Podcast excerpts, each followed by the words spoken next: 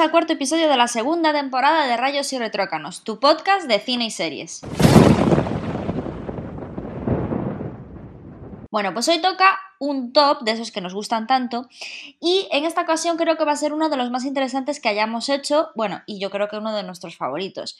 Va a ser los tops de las películas y series con mejor banda sonora. Así que bueno, yo creo que sin muchas más esperas debemos empezar ya. Así que Ángel, dale caña, que así empiezo a criticarte cuanto antes. vale, pues yo creo que de la primera no vas a tener ninguna crítica, porque de hecho no sé si lo has visto, pero es que voy a coger algo que está eh, bastante de moda ahora mismo, no porque se haya estrenado como tal, sino porque ha aparecido recientemente en Netflix. Y estoy hablando de la banda sonora de la serie Cobra Kai. Y esta, imagino que no te la esperabas, es una banda sonora eh, creada por Leo Birenberg y Zach Robinson. Y mm, al margen de que en la serie se ponen evidentemente muchos temas eh, que se hicieron en los 80, ella coge bastante el espíritu de, de, la época. Es una de las series que yo quiero reivindicar porque a pesar de que sabes que yo soy bastante anti-nostalgia, creo que esta es una serie que ya lo he dicho en otras ocasiones, coge la nostalgia y la, y la emplea bien te dan nuevas tramas, te dan unos nuevos argumentos y yo creo que la... Sí, mm. yo lo, yo lo veo, es que la, veo muy bien, la veo muy bien. Otras cosas que a mí, a mí ya sabes que no, bueno, Stranger Things me gustó la primera historia, pero no me gusta todas esas referencias siempre, siempre, siempre. Y yo creo que esta lo ha cogido de otra forma, que no ha sido la nostalgia por la nostalgia, ha sabido ampliar bien el universo, ha sabido darle una segunda vuelta ha sabido profundizar mejor en los personajes. Mm, me parece que no ha sido como una excusa de intentar volver a explotar un fenómeno antiguo, sino que creo que lo ha trasladado muy bien a nuestra época. Estoy hablando más de, la serie que de la banda sonora, pero bueno, aprovecho también para decir que me gusta mucho el personaje principal, que al final es Johnny Lawrence, que era el antagonista de, Daniel San en la primera película. Porque, no sé, tú no lo habías visto, ¿no? Cobra Kai. Sí, he visto un capítulo y medio. O sea, no. Entonces, eh, em, el antagonista, que Johnny Lawrence, es el protagonista de esta, y entonces me gusta mucho cómo se muestra, es un personaje que está abatido en la vida después de aquel incidente al final de la primera película y comienzo de la segunda, después de, spoiler, no ganar el trofeo del Valle, y, mm, y cómo, pues eso, esas pequeñas cosas han tenido consecuencias en su vida, las actitudes que había decidido tomar de adolescente, vinculado mucho al deporte, que pues puede parecer muchas veces es una cosa anecdótica, pero si es parte de tu vida, si lo tienes muy vinculado a ti, también es parte de cómo tú te confeccionas la personalidad de adolescente. Y luego cómo se encuentra eso, un hombre de 40 años, 40, 50, bueno, ya no me acuerdo qué edad tenía, y que no sabe utilizar un teléfono, no sabe qué es Facebook y esas cosas, y, y, realmente no tiene ningún interés por las cosas del día a día. Él siempre quiso vivir como vivía en los 80, anclado al pasado. Y bueno, lo que, precisamente, que es lo que siempre que nosotros aquí criticamos mucho, pero cómo se tiene que enfrentar al mundo del día de hoy, y cómo también se enfrenta a su pasado. Y al mismo tiempo, bueno, pues está, la serie está creo acompañado por, además de esos temas, por una banda sonora que coge muy, muy, muy bien el espíritu de, las primeras películas, del espíritu supongo que de esos años en los que nosotros no habíamos nacido, y que realmente no se te hace cargante. Y yo eso es que lo agradezco muchísimo, el poder recordar el pasado, mm, incluso tener un aliciente de estar siempre haciendo una referencia a ello, pero sin que solo sea la referencia a ello. Yo creo que la banda sonora en ese sentido te ambienta muy bien para quien no lo haya vivido y para mí mucho mejor, insisto, que series como Stranger Things, yo me siento mucho más eh, viéndolo, digo, ah, pues sí, está, me, me, siento menos sobrecargado de cosas y es más, más sencilla y me gusta, me gustó bastante. Eh, cuando eh, terminó, la primera temporada pues se me había añadido el disco y ahora cuando estuve viendo la segunda temporada, ahora que estuve en Netflix, pues Em, pues me cogí el segundo disco, me lo tengo aquí en el, Apple Music y la verdad ya le he dado unas cuantas escuchadas porque, joder, suena todo bastante bien. Además, tienen una, una de las canciones finales de la, de la temporada, de la segunda temporada, también compuesta expresamente para, para la serie, y que es la de Cruel Summer. Y mm, bueno, quedé muy satisfecho con ella. Os la recomiendo bastante, echarle una oreja a la banda sonora y sobre todo a la serie. O sea, ponerosla porque de verdad es muy dinámica para quien incluso no haya visto las películas porque trae muchos flashbacks. Entonces, a ver, se puede entender, lógico. Si ves la película, hombre, mucho mejor. La primera, la segunda, incluso la tercera película, que se está muy bien. La cuarta, yo solo la he visto una vez y no me quedaron ganas de más. Pero bueno, eh, me parece que es una serie más que, más que notable en ese sentido, sobre todo eso, por haber conseguido hacer el ejercicio de traer una nostalgia bien entendida.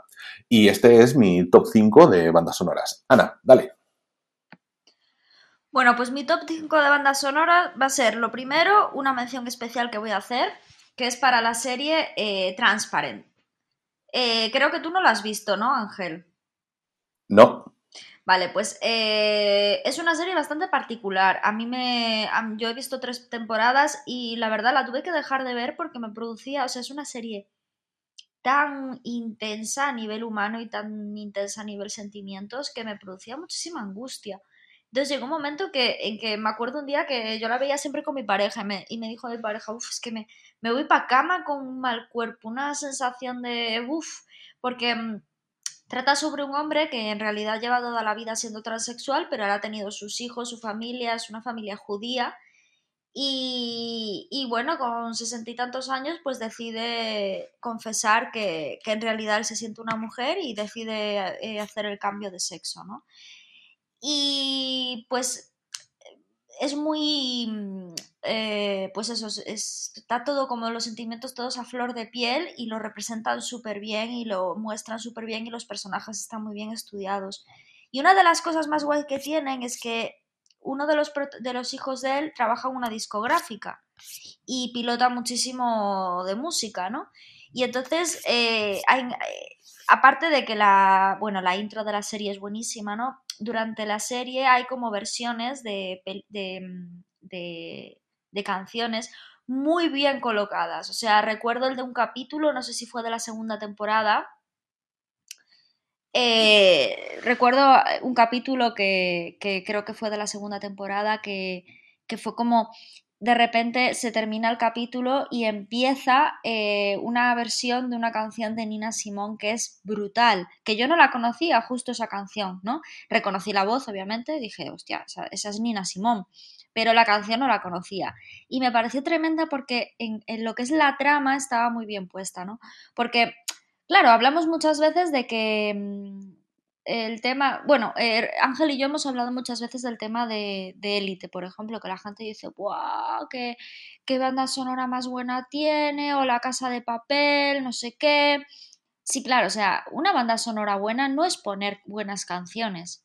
Una banda sonora buena es narrar a través de la música, es colocar la canción adecuada en el momento adecuado. Y yo creo que el rey de todo esto es Tarantino.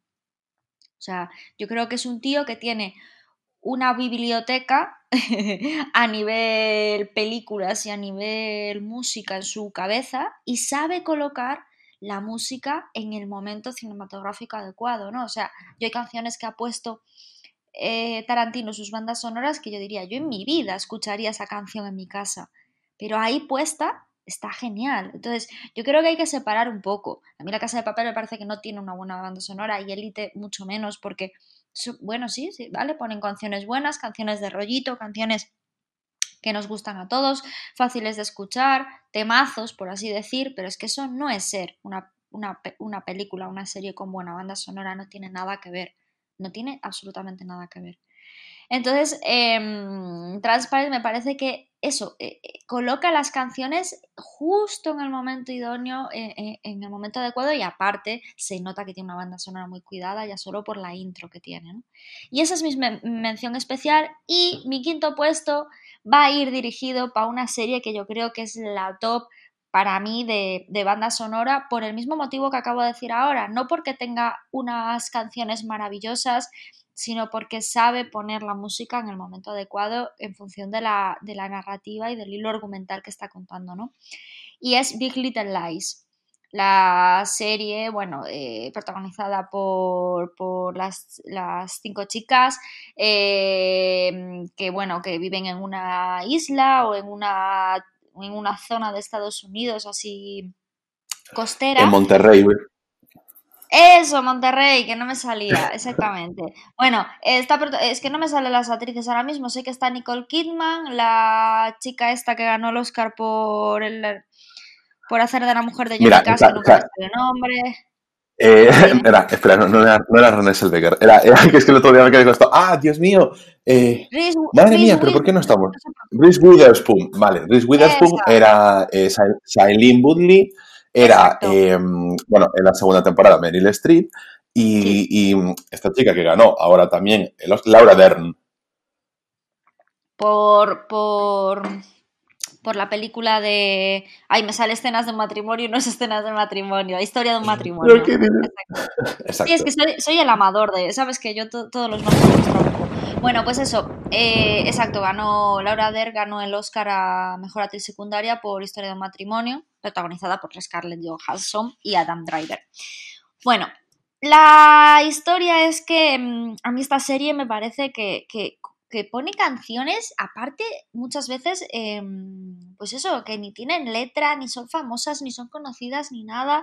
Y es que lo pone tan bien y tiene una intro tan buena. Teníamos que hacer un top de intros, Ángel. Era buena esa, ¿eh? Un top de mm, intros de... ¿No lo tenemos en planificación? ¿Cómo? No lo tenemos aquí en planificación, aquí hablando de las interioridades del podcast. Intro de series. Ah, de intros de series. No, no, no. Tenemos de, intros de películas, pero no de intros de. Bueno, Exacto, ya estamos Aquí haciendo los spoilers. Sí, totalmente. O sea, somos muy profesionales. bueno, eso, pues eh, tiene. A mí esta serie, ya te digo, me parece que, tiene una banda sonora brutal. Bueno, aparte de que es una serie súper cuidada en todos los sentidos. Y, y, a nivel musical, a nivel todo a, nivel narrativa, a nivel eh, artístico, la escenografía, todo, todo, todo se nota que está perfectamente cuidada. Y aparte una temática que tampoco, joder, tú ves la, la, sinopsis de la serie y dices, pues no da para mucho, pues sí que da, o sea, lo hacen con tanto gusto. Y, y, una de las cosas principales que más me llamó la atención fue la banda sonora, que aparte creo que lo habíamos hablado, ¿no, Ángel?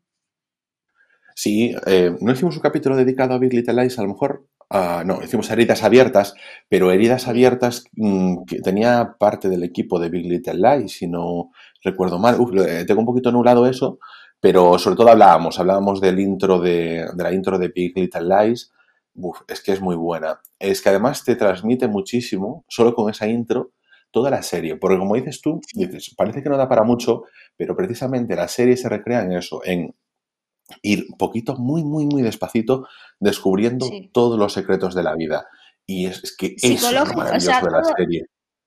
Es un análisis perfecto a nivel psicológico de cada personaje, porque se ve una, una situación normal, un pueblito, que viven cinco chicas, que tal, que cual, una vida normal, y de repente se va metiendo, metiendo, metiendo, metiendo poquito a poco, poquito a poco. Y un poco la introducción de esa, de esa serie, la, la, intro de esa serie es como eso, ¿no? Es una música que poquito a poco, poquito a poco se va metiendo en cada recoveco.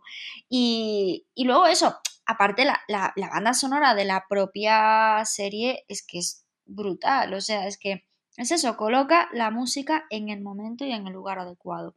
Y, y yo creo que para mí eso es fundamental, o sea, Aparte me gusta mucho el tema de las bandas sonoras porque es que es eso, o sea, en este top no he puesto ninguna peli de Tarantino porque es que es que es muy obvio, ¿no? O sea, es que es la persona que sabe el momento adecuado, la escena adecuada y tal, porque más que nada porque tiene una gran cultura musical.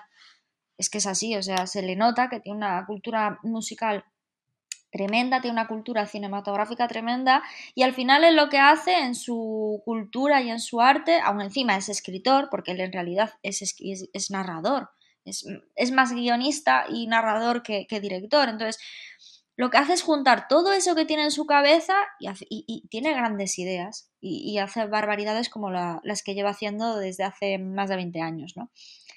Pero, pero es un tío que se le nota eso, que no es que tenga un don o una capacidad extrasensorial y tal, es que tiene una biblioteca en la cabeza y sabe exactamente qué poner y cuándo ponerlo, ¿no? Y, y entonces eso, pues no puse ninguna película de Tarantino porque lo veía muy obvio. Pero bueno, yo ya he terminado con esto. Ángel, venga, pasa a tu cuarta posición. Es que no me esperaba que tú hicieras una mención especial, pero como eres una tramposa, pues entonces voy a meter yo mi cuarto puesto, además de la cuarta, otra mención especial. y, pero esta va a ser muy rápida, ¿vale? Y, y no es otra que para la banda sonora de, para mí, una de las mejores películas y más infravaloradas de 2015, Mad Max Fury Road. Y esta banda sonora es de Junkie Excel. Eh, creo que la banda sonora en general está muy bien, tiene muchas escenas muy potentes, con una banda sonora muy potente. Quiero además, eh, yo voy a intentar destacar eh, de cada banda sonora siempre algún temazo, así como lo hice antes con Cobra Kai, la de um, Cruel Summer. En esta hay una, y yo creo que igual podríamos hacer una, list, una playlist de Spotify con estas que destaquemos, con alguna de, de cada, de cada álbum, y, ponerla ah, es en. buena idea, Me gusta. Sí. En esta, esperemos que todas estén en Spotify porque yo la estoy, consultando en Apple Music. Esta, yo quiero destacar sobre todo la de Brother in Arms, o sea, que tiene esto que es tremenda, es en la que empieza y bueno, em, no, yo no sé hacerlo, yo no tengo capacidad de poder expresar loco. No, pero no es una versión de esa, o sea, quiero decir, ah, no es una versión de la de los Dire Straits, se llama igual porque, bueno, eh, al final de la película tiene mucha temática de eso. Y, y es mm, el tema principal y es una pasada porque es como que te ponen los pelos de punta y si, si tienes la, la, o sea, la, suerte de tener unos buenos auriculares o un buen equipo de sonido en casa, o sea, ponte la tope ya porque es súper inmersiva. Me encanta, me encanta. Yo esa la quiero destacar mucho y sobre todo que es un compositor, una compositora, grupo, no sé quién es. Junkie Excel. Junkie Excel, no lo sé. Eh, no sé qué más ha hecho, eh, porque yo la primera vez que lo vi fue cuando busqué cuando busqué esta banda sonora.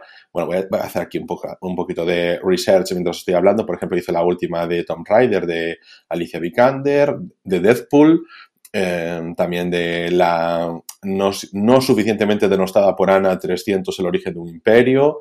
Y no se me ocurren así, o sea, no, veo nada más conocido. Pero yo voy ahí con mi cuarto puesto del top, que es de la película de Makoto Shinkai, Your Name.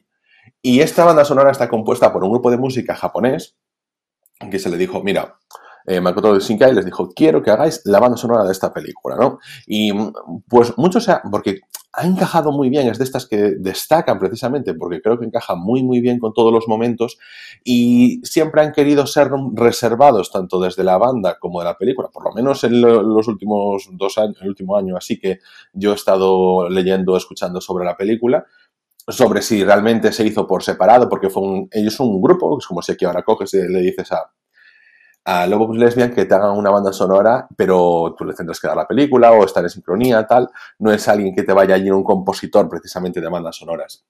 A raíz del, evidentemente, el pelotazo que tuvo Your creo que a día de hoy sigue siendo la película más taquillera de Japón, em, pues eh, es un grupo que despegó muchísimo en este momento en que además eh, la gente se está abriendo un poquito más gracias al boom del K-pop, pues también al J-pop. Y, me gusta muchísimo. Eh, esta banda sonora creo que encaja muy bien, me recuerda mucho a la película. Yo siempre digo, no es lo suficiente ver la película en casa como cuando, porque yo la vi en casa, pero la vi previamente en el cine. En el cine es un momento de, uff, te, te da vuelta el corazón. No se valora lo suficiente el cine, sobre todo en estos momentos de pandemia, que nosotros a día de hoy en casa, jolín, es que lo ves, pero una película en casa la puedes ver con muchas comunidades pero también con pausas, te paras, te levantas, vas a la cocina, entra el perro, te ves algo en el móvil y en el cine es lo bueno que tienes, la concentración toda para la película. Yo soy un defensor de las salas de cine, espero de verdad que se pueda abrir con cierta seguridad eh, porque ahora está abierto, pero nunca te fías. Yo no me termino de fiar de poder estar allí. No quiero ir y volver con un regalito para casa. Pero lo echo mucho de menos. Es de lo que más echo de menos que, Yo también, que haya una normalidad de verdad. Porque, es que estás en casa y no lo ves igual. No lo ves igual. Se lo, decía, se lo decía el otro día aquí a unos colegas, decía yo, ojo, es que lo que más hecho de menos es el puñetero cine, porque para mí era fundamental en mi vida. Pero bueno. Es que, mm, es que ya te digo, yo, para mí el tema, sobre todo, es que tú en casa no tienes la concentración suficiente para ver una película como la tienes en el cine. Y la película no te impacta igual se te tiene que impactar. Y yo recuerdo que la última película que me, mm, que me sobre, o sea, que me hizo y el corazón decir, En plan, esta fue Your Name. O pero otras te atrapan, te estás intenso y tal, pero esta fue la de... esa sorpresa yo en, casa no la, no la, tenía, evidentemente, porque ya conocía lo que pasaba, pero, pero lo mucho que te mete la película, además, era una cosa común en todo el cine. Os recuerdo eh, esa escena, bueno, evidentemente, de cuando se fuimos a ver eh, Los Vengadores, en el momento final, en el Vengadores Reunidos, la gente viniéndose arriba, tremendo, esa, esa emoción, y, lo vives y lo disfrutas. Y entiendo que hay gente que diga, ah, yo quiero que todo el mundo esté callado, y pero la emoción esa no te la vas a llevar en tu casa. Para estar callados puedes estar en tu casa. Y, o en el retorno del rey, en El Retorno del Rey fue la primera película que yo fui a ver al cine y que tuvo un parón, porque lo pararon, porque era larga, y que luego volvieron a retomarla, y que había un momento en el que estaban con el asedio a Minas Tirith, y evidentemente venía esa gran escena en la que estaban esperando los orcos, sus aliados de los barcos negros, y aparecían Legolas, Aragorn y Gimli y el cine aplaudiendo y, eso era una pasada. Entonces he hecho muchísimo de menos el, cine, sobre todo por esos recuerdos que te quedan en las películas que, yo cada vez que las vuelvo a ver esas películas donde me pasó algo en el cine de, no, evidentemente ninguna experiencia negativa, como cuando vi Harry Potter y había un señor leyendo la prensa delante de mí que yo no lo entendía, pero, pero esas cosas que son maravillosas. Es que, tía, no entiendo. O sea, porque pagas una entrada de cine para leer el periódico. David y yo a día de hoy aún, nos lo, aún, aún lo acordamos. O sea, era la película en la que. Bueno, no bueno, sí lo voy a decir, claro, que matan a Dobby, total, ¿a quién le importa Harry Potter? Y, ¡Ah! y, y entonces. Tío, ¿sabes que es uno de mis personajes favoritos? ¿Sabes que odio Harry Potter? Pero Dobby bien. Dobby es lo único que se salva. No me extraña, se parece a tu perra. Bueno, eh, pues esto, eh,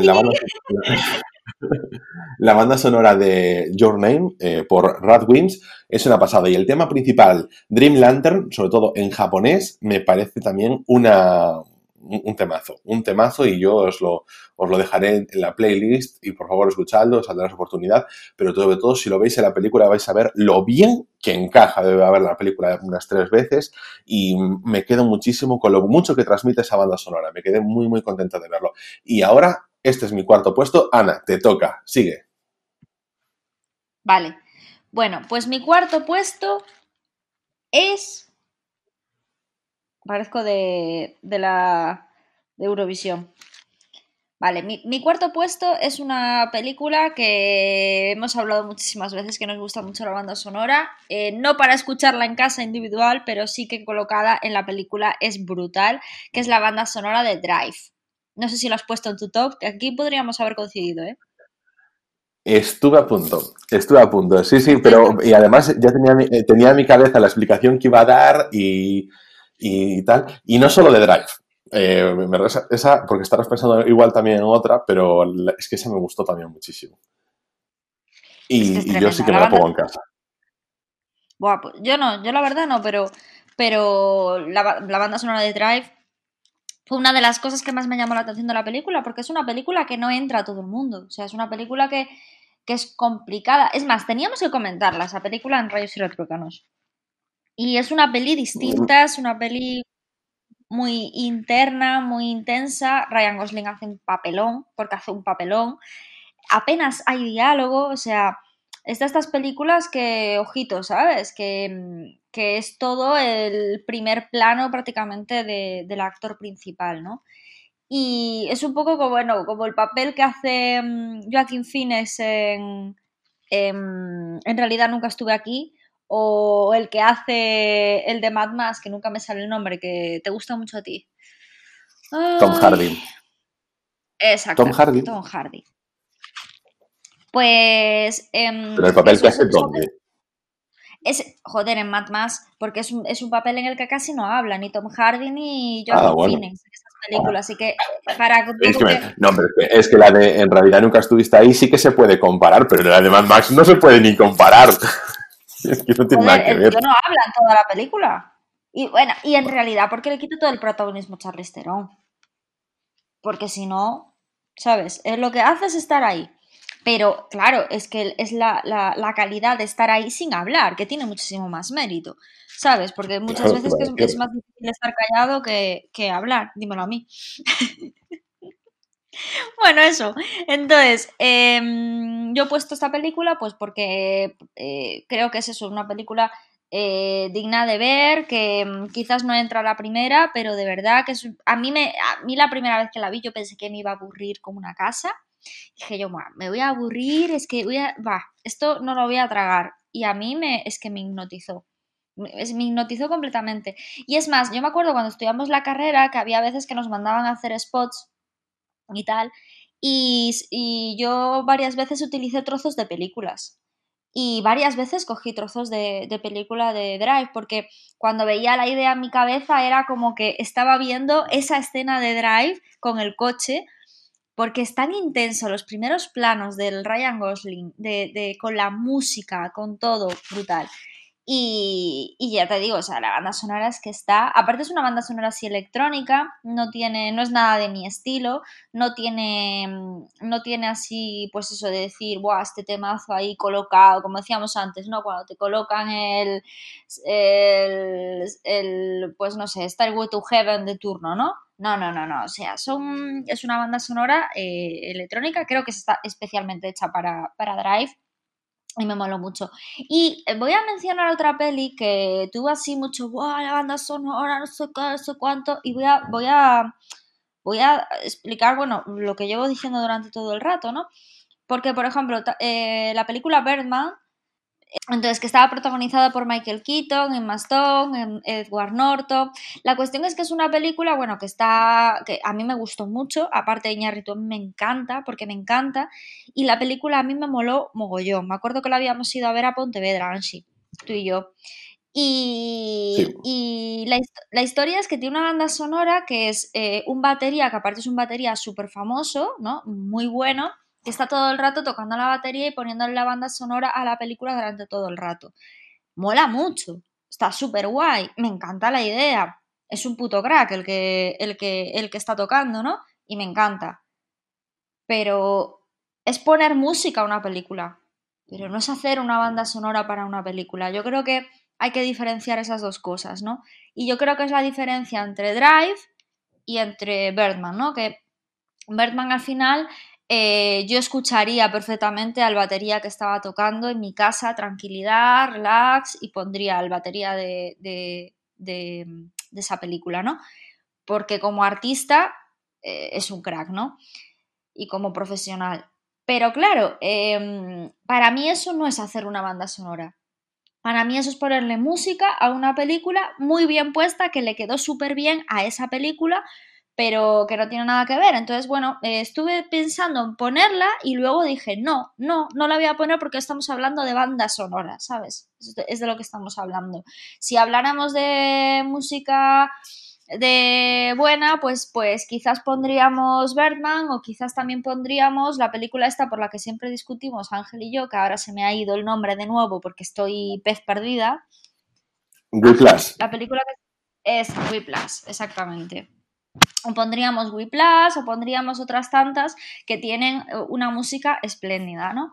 Pero eso, que para mí hay que diferenciar música y banda sonora. Y por eso, en lugar de poner Birdman, al final me, decanté por Drive.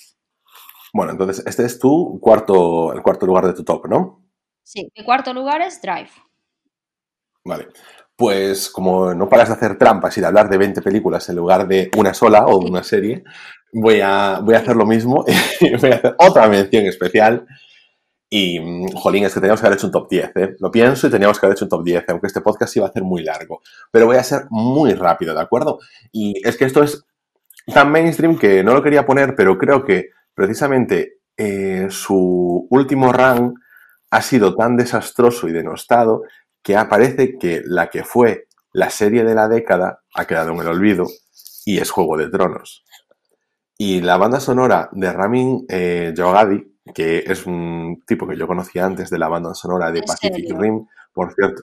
Sí, sí, sí, sí. no puedes decir en serio, no puedes decir en serio, no puedes decir en serio, porque si no, eh, te voy a decir, o no prestaste atención o no tienes criterio. Y como sé que tienes criterio, es que no has prestado atención. Porque no puedes, de verdad, no puedes decir, no puedes decir que una canción como Like of the Seven, que no sabes cuál es porque no le has prestado atención, no es uno de los mejores temazos de series de televisión que se ha hecho en la última década. Y lo digo con todas las letras, Like of the Seven, por ejemplo. O las versiones acústicas que se ha sacado de Reigns of Castamere. Es que tiene una banda sonora muy buena, sobre todo en el álbum de la sexta temporada. Es que mira lo concreto que soy. Cojo la sexta temporada y te digo que son temazo tras temazo tras temazo. Y es que te voy a lo concreto y te digo exactamente los temas porque me parecen maravillosos. Me parece que son muy, muy buenos. En Pacific Ring, que eran unos temas que también van muy bien y que encaja muy bien con la película. Y yo era un tío que lo tenía de ahí, o sea, sabía cuando salió la banda sonora de Juego de Tronos, por ejemplo, porque yo no te menciono la del, la, la principal, la del main title, que, conoce todo el mundo. Esa por mí, porque es muy, muy característica.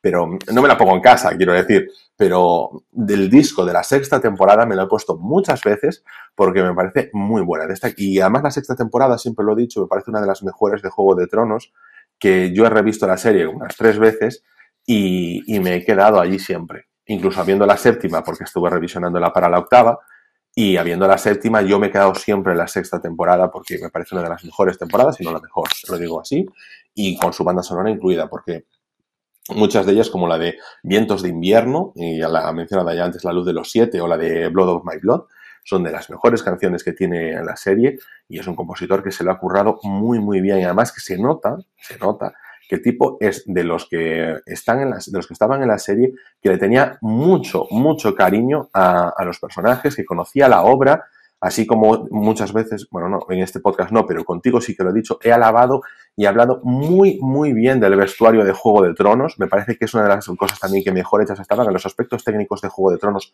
Yo no le pongo mucha queja, podemos hablar eso de errores de las últimas temporadas o de, las, de la primera sin presupuesto, pero en general se ha tratado con un cariño muy, muy especial.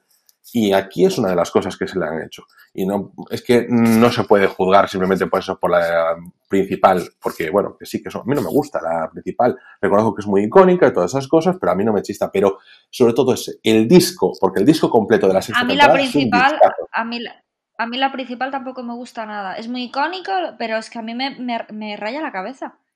A mí me causa. Pero por eso te digo, por eso te digo. No es como, la de Big Little Lies, que, que, dejaba, que dejaba la intro para que sonara, o la de Transparent, ¿no? Que dejaba la, la intro para que sonara. No, pero yo, yo, la, yo, la, intro la dejaba porque en la intro, la intro cambiaba siempre. Cambiaba el mapa y entonces era como, ¿qué había cambiado ahí? Porque en el mapa te estaban contando cosas. Ya, pues yo eso. Es que sabes que a mi Juego de Tronos tampoco me entré mucho en su. o sea, yo la he visto y me enganchó un poco, un poco, ¿eh? Pero que no entré, un poco, bastante. ¿sabes? No, tampoco bastante, ¿eh, Ángel? O sea, me engancharon más las últimas temporadas al ser más blockbuster y mm, que otra cosa, ¿eh? Estamos todos ahí. Pero, no, entré, no entré mucho en su... Pero mira, yo te digo... Yo, te digo, si tienes, revisiona la sexta temporada. Al final son 10 capítulos y, y, joder, son muy entretenidos. Yo no sé si revisionaste, volviste a ver algún capítulo suelto. Yo te digo, vuelve a ver la, la cuarta temporada. de nuevo. Hasta la pues, cuarta temporada la vuelve, a ver o sea, vete, pues, pero te, acuerdas perfectamente, puedes ver la sexta sin ningún problema. Porque la vas a ver y, te vas a dar cuenta mm, muy, muy, muy bien metido todo. Y yo siempre, bueno, eso es lo que dije antes, del vestuario siempre he hablado muy bien, pero de la banda sonora pocas veces he hablado, pero para mí es una gran banda sonora y además concretamente de esa temporada. La tercera temporada también, muy buena también, pero sobre todo en banda sonora. Pero la sexta temporada me parece un discazo totalmente. Este compositor también, eh, acabo de verlo, también es el de Westworld, o sea que el chico lo tiene ahí bastante de mano, pero es que es una serie con la que no entré. Pero ahora sí que voy, sí que voy a mi top 3 de banda sonora. Y esta es una banda sonora de una película que, es que ni de palo dirías que yo iba a meter aquí, pero ni de palo porque es una película que, bueno, está bastante denostada también y mm, por un actor también bastante denostado, poco valorado para lo que muchas veces ha hecho, porque como es muchas veces un payaso y un gilipollas, y no estoy hablando más que de Tom Cruise y de la película de 2003, El último samurái, con una banda sonora que la película no le hace justicia a lo buena que es esa banda sonora de Hans Zimmer es una, un discazo de, vamos, llevo escuchándolo desde que tenía un MP3 rojo eh, y me iba al instituto escuchándola porque me parece una grandísima, grandísima banda sonora y, e insisto, por los palos que se lleva Tom Cruise, por ser como es, esa película se llevó palos que yo creo que a veces no merecía y por supuesto la banda sonora quedó mucho más en el olvido también. Ah, bueno, menos mal. Bueno, porque, mira. No, y Hans Zimmer tenía, tenía que salir, tenía que salir, está claro. Aunque a mí de Hans Zimmer me gusta mucho más la de. Mm, El origen, la de Christopher Nolan. Sí, estuve también muy tentado a ponerla porque esa también la he puesto mucho. o sea, ¿eh? también me la pongo mucho. Eh, eh, sobre todo pero tiene una muy icónica, pero esta que sabía que no estaría nunca en ningún top de nadie y tiene unos temazos muy buenos como es A Way of Life, la de Red Warrior, bueno, y The Way of the Sword, que son muy, muy buenas. O sea, además, son además temas largos, en plan 5, 8 minutos, cosas así, como un audio nuestro. Y muy, muy, muy, no sé, me parece una muy buena maravilla. Y la película es una de las pocas películas que yo tengo contadas, en plan 10 películas así, compradas también en digital. Esta es una de las que me he comprado en todos los formatos y que en su momento también tuve el disco. Y no puedo decirlo de muchas, pero claro, en la época en la que se estrenó, pues eh, tú tenías al final que pasar por esos soportes, pero luego yo me la he comprado en digital. Y, realmente, fíjate, hablé mucho más de la de Juego de Tronos, porque hicimos ahí un poquito de, polémica, pero, pero esta es también de mis preferidas. Y, me gustaría dejarla aquí, que, la gente le diese esa oportunidad. Voy a intentar, es que me da miedo porque a veces las playlists no están todas, o sea, no están en Spotify por temas de derechos o están versiones y no acaban de... ¿Sabes qué canción no está en Apple Music? Y que me da una rabia porque no entiendo por qué no está y está en Spotify y no es una canción precisamente poco conocida ni es una canción precisamente que sea una exclusiva de estreno de Taylor Swift. Que es Yo soy tu gatita. Es que no está. Ayer la quería escuchar y no está en, Apple Music, que me llamó muchísimo la atención. Y él te digo, no es un. ¿Qué es yo soy tu gatita? Yo soy tu gatita, tu gatita. ¡No puede ser, Ángel! Que estamos haciendo un podcast de bandas sonoras, por favor, tenemos que demostrar seriedad, profesionalidad, criterio. Pues eso. Porque quiere decir, en Apple Music, imagínate, firma un contrato Taylor Swift con Apple y entonces saca su disco ahí, los primeros meses está solo ahí y todas esas cosas. Y completamente. Eh, y, aprovechas el podcast para establecer esta queja, ¿no? Para dejar constancia de tu queja. Claro. Pues si me escucha ahora mismo Tim Cook o Steve Jobs desde la nube, pues entonces que lo haga. Y ese es mi top 3. Ana, venga, el tuyo. Venga, yo voy a decir mi top 3, que es eh, Lucía y el sexo. La banda sonora de Lucía y el sexo. A ver, es que yo. Joder, es que, vale, está Hans Zimmer, está No Morricone, está John Williams. ¿Y qué decimos de Alberto Iglesias? ¿Eh? Ahí, claro, como es Alberto y no es Albert, pues entonces nadie habla de él, pero es Alberto Iglesias, que es un crack, un auténtico Perdona, o sea, he estado hablando yo de un grupo, he estado hablando yo de un grupo de J-Pop que se llamaba Radwind y tú, es que no hablamos de Alberto Iglesias. No, un grupo, pero a ver, pero es que ah, es distinto, Ángel. O sea, eh, no, no es lo mismo. O sea, yo creo que hay, eh, el tipo de banda sonora que hacen no tiene nada que ver. O sea, yo Alberto Iglesias lo compararía al estilo de ¿sabes? A ver, a su nivel, pero al estilo de Hans Zimmer, Ennio Morricone. Luego el grupo que has dicho tú, pues es un grupo que hace banda sonora y que podemos compararlo, pues yo que sé, con, con la banda sonora. Me refiero a que aquí, aquí, no, aquí no estamos hablando solo de John Williams, de Hans Zimmer y de Ennio Morricone, estamos sacando un poquito de todo. No, pero te hablo de los grandes, te estoy hablando de, de esta gente que hace de orquesta, ¿sabes? Banda sonora de orquesta, que es lo que hace Alberto Iglesias y es lo que hace Hans Zimmer, Ennio Morricone, John Williams y y, todos estos, ¿no? Eh, Rachel, nunca me sale el apellido. Em, bueno, eh, Rachel no sé qué. Bueno, que también me encanta esa, chica. No, McAdams es una, es una actriz. Te, estás metiendo conmigo porque sabes que tengo un problema con, y dislexia con los nombres. Bueno, la cuestión. Eh, ah, Rachel Portman, creo que es. ¿Rachel Portman? A ver, ya me has liado, ¿ves? Es que ya quería pasar para no trabarme aquí. Sí, Rachel Portman. Bueno, la historia. como no la sabe dejar eh, pasar. Claro, porque me enciendes. La historia. Em, yo creo, o sea, e, es, de estos grandes compositores de orquesta que, joder, que es que, a ver, que es gente que, que es otro nivel, a nivel, a nivel musical. Te hablo a nivel musical de, mm, no, no en plan artista de que te hacen una canción tremenda y tal, con poco, no, que son gente que son profesionales de la música y yo eso lo valoro un montón. Entonces, eh,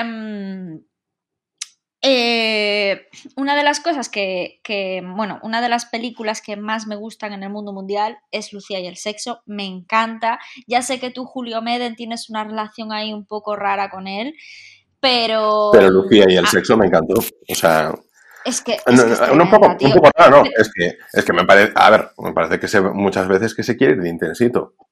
Y, pero en esa película me gustó mucho y en otras películas también me gusta. Lo que pasa que, bueno, pues si en el árbol de la vida no entré, por algo será. ¿Sabes lo peor? Que es que yo hace tres días. Al árbol de la vida, no. El árbol de la vida es la película de. de, sí, la de Brad Pitt, la de Terrence Malick. Y, no, y Russell Crowe. Sí, Terrence Malick, exacto. No, eh, lo que te iba... Déjame hablar. A ver, la historia es que eh, yo hace tres días estuve en Formentera. Bueno, estuve unos días en Formentera de vacaciones, ¿vale? Y yo eh, fui a visitar el, un faro que hay y yo diciendo, ¿de qué me suena esto? ¿De qué me suena esto? ¿De qué me suena esto? A mí esto me suena mucho. Bueno, pues era que habré visto una foto del faro lo que sea. Pero a mí tenía ahí como algo de que me sonaba de, de una peli. Y yo, joder, es que claro, yo Lucía de Sexo, que la he visto 20 veces, yo pensando, Y hoy, cuando estaba haciendo el top de bandas sonoras, obviamente puse Lucía y el sexo porque, vuelvo a repetir, me parece tremenda la canción principal que hace Alberto Iglesias de esta película. Es maravillosa, yo la escucho todos los años, en algún momento de, mi vida la escucho. Es brutal, pero brutal. Es que vamos a hacer la lista de Spotify porque es que es digna de poner. Es, es tremenda. Es que yo creo que es de las mejores canciones de banda sonora para mí en mi vida que se han hecho porque es que me pone los pelos de punta. Y mm, es que da igual, o sea, sin peli, con película, da igual donde la coloques, es un temazo, es que es un temazo. La historia es que buscando tal y que cual, me doy cuenta, digo yo, la portada, la Paz Vega, que sale con la bicicleta y el fondo el faro. Y yo, ¡coño! Pues ya está, Lucia y el sexo. Y he llegado a la conclusión de que por eso me sonaba tanto el faro. Que por cierto, voy a aprovechar para recomendar Formentera porque he ido de rebote, o sea, no, no iba a ir. Quitando este tema que me voy por las ramas, Rayos este, volvemos de viajes. De, cine y series. No, no, pero a ver, es que hay que hablar de... Eh, eh, las películas también hacen referencia a los lugares. Mira Woody Allen, que si Nueva York, que si Barcelona, que si Roma. París, en fin, la historia. Eh, brutal como, sale todo, o sea, cómo representa la, película, toda la, historia de, bueno, todos los paisajes de Formentera. Y, y aparte, eh, bueno, la relación de los personajes y cómo esa banda sonora se liga perfectamente a la relación eh, de, de, amor y desamor que viven, que viven los personajes, ¿no? Tan intensa, tan preciosa, tan buena, esa escena a la luz de la luna con esa maravillosa canción de Alberto Iglesias, que voy a decir que es un tío que, bueno, que tiene un montón de nominaciones a los Goya y un montón de premios Goya. Yo no sé si tiene el récord de premios Goya, este tío, ¿eh? Yo no sé si, si Alberto Iglesias, yo creo que era uno de los que más premios Goya tiene de la historia. Me parece que era Alberto Iglesias seguido por el vecino de arriba que te está montando un mueble. 11 ha, ganado. Mira, no me hables del vecino de arriba, lo quiero mucho, ¿eh? Pero la madre que lo parió. Oye, es que se nota porque... Eh, de verdad, es que viene de hasta afuera y cuando viene tiene problemas de sueño porque se cambia de casa. Alberto Iglesias, continuemos. Lleva desde las 5 de la mañana dándome por culo. Menos mal que ayer me invitó a cenar, porque si no, te lo juro que lo mato. Bueno, eso.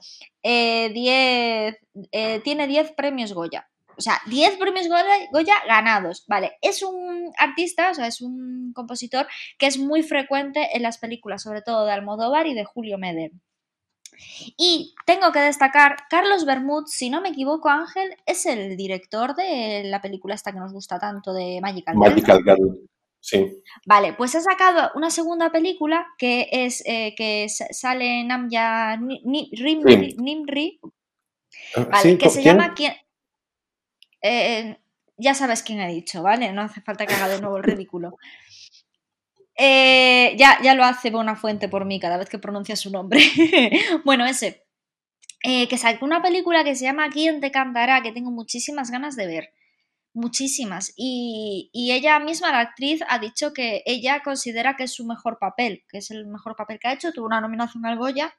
Yo tengo muchas ganas de verlo. ¿Y por qué he llegado a esto? Porque me he dado cuenta que aparte de tanto Almodóvar y tanto, em, eh, tanto Almodóvar y tanto Julio Meden, porque son sus dos actores, sus dos directores eh, fetiche en ese sentido, porque ha trabajado para casi todas sus películas. Ha hecho también la banda sonora de Quién te cantará. Y ha trabajado también para Ridley Scott en Exodus, ha trabajado para John Malkovich en Pasos de Baile, es decir, que el tío, o sea, es un crack. Para Steven Soderbergh, tiene tres nominaciones a los Oscar porque, chachán, es el compositor de la banda sonora del, del Jardinero Fiel. Estas cosas hay que contarlas, Ángel, porque hay que hablar de lo nuestro. Es que si no, siempre estamos hablando de lo de fuera. Bueno, eso, eh, es el o sea, fue, tuvo una nominación por, a los Oscar por, por, El jardinero fiel. En realidad tiene tres, por El jardinero fiel en 2005, por Cometas en el cielo en 2007 y por Tinker Taylor Soldier Spy en 2011, o sea, hace nada. Así que, bueno, yo tenía que conocida como El Topo, con Gary Oldman. Eh, no la conozco esa película. O sea, no, esa última no la conozco. El, el, el, Topo de Gary Oldman. Si hablamos de una vez. Sí, es la película que siempre intento ver y nunca termino. Sí, sí, sí, sí, sí que. Sí, sí. Pues siempre la intento, tengo que ponerme un día en serio con ella, ¿eh? porque es que ya es rabia lo que le tengo. Bueno, la historia. Eh, em, yo, para mí, mi banda sonora favorita de Alberto Iglesias, aunque la de la piel de Cabito me ha encantado también y otras muchas, para mí mi favorita es este tema que lo pondremos en la lista de Spotify que vamos a hacer porque es brutal. La de la película de Lucía y el sexo de Julio Meder con esa maravillosa Paz Vega que está maravillosa, preciosa, guapísima, esa Formentera increíble y esa canción que para mí lo significa todo. Así que, bueno, es que no lo he puesto de primero porque no puedo, pero a nivel corazoncito lo pondría de primero. Y este es mi top 3. Ay, ¿quién tendrá de primero? ¿Quién tendrá de primero? Bueno, pues yo voy con el, con el número 2 de, de mi top. Y es de otra película es que, a ver, em, claro, aquí en las bandas sonoras, que al final que a uno le gustan mucho, yo intento mezclar, pero cosas muy recientes, como en este caso Cobra Kai, incluso estas menciones especiales como Mad Max o Juego de Tronos. Pero claro, las bandas sonoras también influyen mucho en el momento en el que tú las has escuchado, eso pues al final te toca. Bueno, también puse Your Name, que también es reciente, pero las que tengo en el top 3 realmente son las bandas sonoras que yo llevo más años escuchando, son las que más cariño le tengo y, uff, claro, esta para mí es una de las más especiales porque también es de mis películas favoritas de, todos los tiempos. yo creo que es un 10 redondo. Sé que hay, bueno, sé que estoy un poquito en contracorriente con el mundo en esto porque tampoco mucho, pero eh, todo el mundo pone otra por encima de esta película como una de las mejores películas, en este caso de animación. Eh, es la película de Hayao Miyazaki, La princesa Mononoke, la banda sonora de Joe Hisaishi, y, sé que tiene otras bandas sonoras maravillosas, porque es al final el compositor que trabaja de mano con el estudio Ghibli y con otros otros, o sea, con otros estudios, pero sobre todo con el estudio Ghibli, que tiene las canciones del viento se levanta, del viaje de Chihiro, pero la banda sonora de la princesa Mononoke me parece también una es que no sé, es muy, tremenda. En estas bandas sonoras, pues eh, como la del último Samurai, comenté antes, son eh, muy. que las llevo muy dentro, me, me resultan súper emocionales y son así. A ver, no sé cómo definirlas, así bastante más serias, como antes, por ejemplo, hablábamos de películas así más eh, con otro rollito, como Drive, etcétera, pero estas son intensas. Intensas es la palabra que no me salía. Aquí quería destacar porque, bueno, es que yo hasta más tenía el CD, el doble CD. Es una cosa que siempre me gustó porque este año iba a haber aquí un concierto de Europa Joyce ahí sí que yo te decía, ah, no, tenemos que ir, no sé qué, no sé qué más, porque me encantaría eh, verlo. Y, y, aquí puedo destacar, por ejemplo, tiene una trilogía maravillosa dentro de esta banda sonora, que es la de Requiem 1, 2 y 3, que son muy, muy potentes. Tiene uno de los temas principales, que es de la leyenda de Ashitaka, que es que ya te pone los pelos de punta porque sabes quién, cómo viene todo.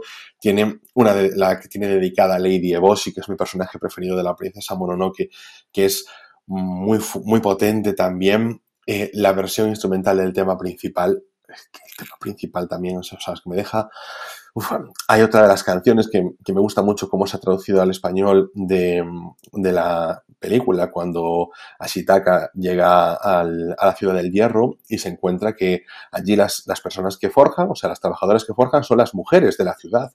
Em, le, está explicando, le están explicando cómo es la, cómo se fue formando esta ciudad del hierro, era al final un pueblo normal y hasta que llegó Lady Boss y empezó a crear industria y cogió y compró, había comprado los contratos de todas las mujeres de los burdeles de alrededores y las había traído a trabajar aquí a la fundición y eran ellas las que hacían el hierro, o sea, lo que lo fundían para traer las armas para su ejército. Y, y cómo, bueno, la camaradería que había allí, todo eso, esas canciones que tenían para animarse, me parecía qué bien se incluía, o sea, qué, cómo te metía, me pareció una maravillosa película con una maravillosa banda sonora, no, no siempre valorada, porque claro, está otra película súper maravillosa, que es El viaje de Chihiro, que siempre le va a estar a su sombra, y para mí es mejor La princesa Mononoke, a pesar de que, pues, si es mi segunda película preferida del mundo, El viaje de Chihiro es la tercera. Y no sé, y esa sí que es una de estas que yo diría, me hubiese encantado verla en el cine, tenía cuatro años. Así como el viaje de Chihiro sí que la, la vi, quedé encantado y cuando se hizo el reestreno la volví a ver en el cine porque es otra película genial y cualquier canción de su banda sonora también es una maravilla. Pero yo destaco sobre todo eso, La Princesa Mononoke 1997 de Joe Isaishi, no sé si se pronuncia así, esto supongo que es la, la versión inglesa de su nombre, y, y, no puedo, eso, os la voy a dejar, os dejaré un tema o dos de ello porque pero todo el disco es una maravilla. Y la película, si no la habéis visto, ahora está en Netflix, así que está accesible porque durante mucho tiempo no estuvo accesible para conseguir legalmente en ningún sitio digital y para encontrarla en Blu-ray era casi imposible, así como el viaje de Chihiro, porque yo tuve que conseguir ediciones de otros países para poder tenerlas ahí. Yo me recuerdo, me gustaría poder comprarlas en digital también y tenerlas ahí, pero, pero no puedo porque no están a la venta. Y este es mi top 2. Ana, vamos con el tuyo. Bueno, pues mi top 2 es eh, una de las películas que me parece que tiene mejores escenas, o sea, no solo de. no solo. No solo la música en sí, sino que, la escena en sí misma es un videoclip, o sea, es un conjunto de videoclips, ¿no? Y es el Gran Lebowski, de los hermanos Cohen. Me parece. La película, si te soy sincera, no es una película. O sea, si a mí me dices. Eh, Dime tus cuatro películas favoritas de los hermanos Cohen. Yo no pondré al Gran Lebowski en ninguna por lo que es la película en sí. Pero a nivel musical, a nivel artístico, me parece brutal. Pero brutal, brutal, brutal. O sea, em, primero eh, que tenemos que hacer otro top de escenas de créditos, los créditos. Un videoclip en sí mismo Volvemos a lo mismo y esa gran canción de Bob Dylan colocada en el momento exacto mientras la bola gira, mientras da los bolos, o sea, es que es todo tan perfecto. Luego, eh, los grandes momentos que tiene, ¿no? Eh, eh, ¿Qué es eso? Que son como pequeños videoclips, o sea, es que se lo, se lo montan muy bien. Y, luego para mí mi favorita, que es la versión de los Gypsy Kings de, Hotel California, cuando también están jugando a los bolos y sale ese, ese tablao flamenco ahí a lo loco en medio de la bolera y el tío ahí bailando y cantando. O sea, es que me parece una desfachatez todo, una desfachatez tan grande, pero tan bien puesta, que yo la verdad es que lo he puesto en segundo lugar porque es que esta sí que es una banda sonora que sí que me pongo muchísimo, pero muchísimo, muchísimo, muchísimo. Y, obviamente tenía que ponerla en el segundo, en el segundo puesto. Uf, pues eh, fíjate que el Gran Lebowski es así de estas también súper de culto. Yo también la vi, pero tampoco es una de estas que, que, me, haya parecido. No, es que a nivel. A, mí me pasa igual, pero. O sea, a mí me pasa que a nivel película no la pondría jamás entre mis favoritas, pero a nivel musical y a nivel artístico me parece tremenda, pero tremenda. Sí, sí, sí, sí, sí. Y a, a mí me gusta, me, gusta mucho, insisto, pero no es una que. Yo creo que también muchas veces estas cosas es eso, lo que siempre hablamos, el momento de la vida en que la ves, cómo te marca, cómo enganches con ella, cómo conectes, y entonces ves cosas que a lo mejor de otra forma no las ves. Mm, y eso, por supuesto, también ayuda a la parte generacional. Al final nosotros pues la vemos, cuando, la vimos supongo cuando éramos más jóvenes, en plan cuando éramos adolescentes o cuando teníamos 20 años y a lo mejor en ese momento la ve alguien cuando sale y está en otra edad, yo qué sé, todas esas cosas porque yo creo que mucha gente que la tiene así como super icono es mayor que nosotros. Entonces no sé si es algo Sí, porque sobre todo es por el personaje principal, el que nunca me sale el nombre. El nota. El nota. Tío, es que aún encima salen los Creedence Water Revival que a mí me encantan y es que también también puesta la, la, banda sonora. Bueno, ya os digo que la versión de Hotel California de los Gypsy Kings está en el top one. O sea, Bueno, y la de Bob Dylan, Buah, es que es, que es tremenda. Voy con mi primer puesto del top. Me da pena, me da pena, he de decir que mm, haber empezado yo, porque así no puedo terminar yo. Con seguramente, Pero serás egocéntrico. Con la mejor banda sonora que se haya podido mencionar en este podcast y que se vaya a mencionar. Porque para, es evidente que no hay una banda sonora mejor. Es que ahora está esperando el Aje que vaya a meter una burrada. porque estoy como, como amasando el terreno. No, yo estoy pensando que, vas a decir la misma que voy a decir yo para joder. No, me no. ¿Cómo voy a decir? ¿Cómo voy a decir la banda sonora de Crepúsculo? No, me no. Vamos a ver. y luego, te explico porque no, no, no voy muy desencaminado. Eh, Estoy hablando de la banda sonora de otra de mis películas preferidas, que todos los años cae, la del Señor de los Anillos. Ah, bueno. La, la banda sonora del Señor de los Anillos de Howard Shore. Bueno, también es la. Bueno, Howard Shore también compuso la del Hobbit. Y. Mm, a ver, no sé, es como que tantas, tantas, tantas. Mm, tienes al final tres películas compuestas con. O sea, que son más de nueve horas. Es la diferencia, es la diferencia entre entre que escuchas El Señor de los Anillos y te entra el subidón y entre la banda sonora de, Juego de Tronos que te dan ganas de matar a alguien. Tenía que decirlo. está, bien que, está bien que hagas un ataque gratuito de una banda sonora que ni has escuchado ni le has prestado atención. No, te hablo de la intro, de la, la de la, la, principal, ¿eh? Te hablo de la principal. A ver, a mí lo que pasa es que te carga, porque yo creo que también, ¿sabes qué pasa? Juega un poco en, O sea, no juega en contra porque es eso, al final es icónica. Tú puedes odiar un jingle de la tele, pero un carga de las cambia, cargas repara, por más que te dé rabia, eh, es un jingle. Y al final esa intro se convirtió en un jingle. Y mm, la gente se lo llevaba en el móvil de tono de...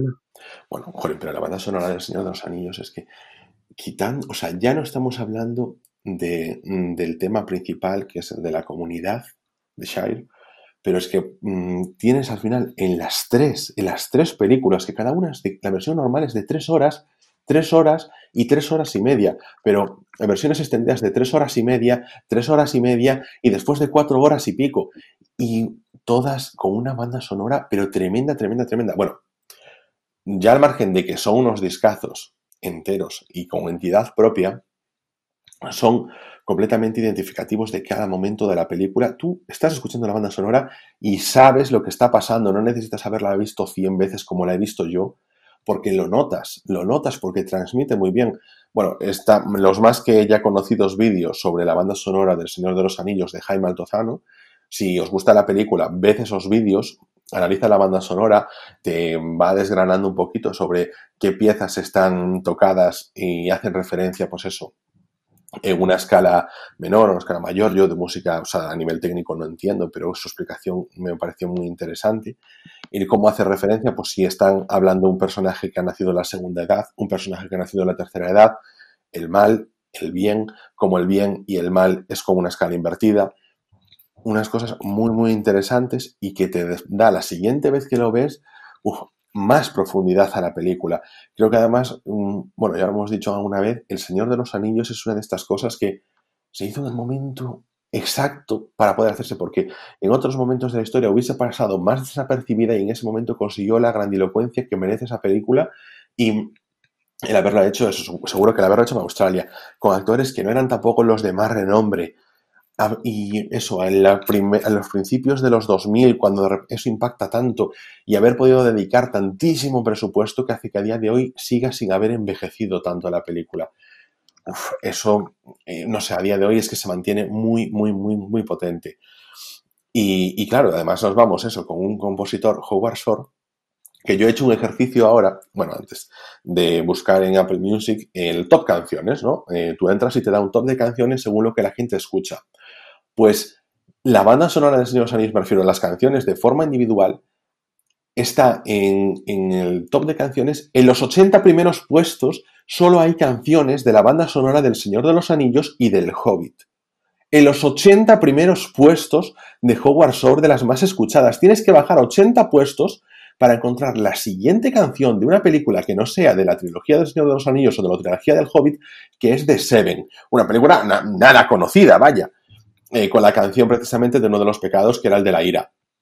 Y luego aún tienes que seguir y seguir y seguir bajando más hasta poder encontrar otra banda sonora de otra película escrita, o sea, compuesta por Howard Shore.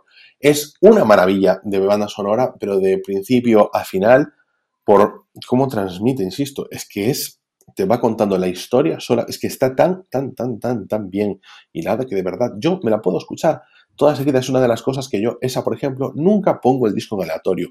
No me salto canciones porque me está contando toda la historia. Esas tres horas de película me las está contando y yo sé exactamente lo que pasa en cada momento con esa banda sonora. Y para mí es eh, mm, mi top 1 de banda sonora, la mejor banda sonora que hay en mi, playlist, la que más me gusta y la que más me llena el corazón porque me mete todas las emociones en el cuerpo.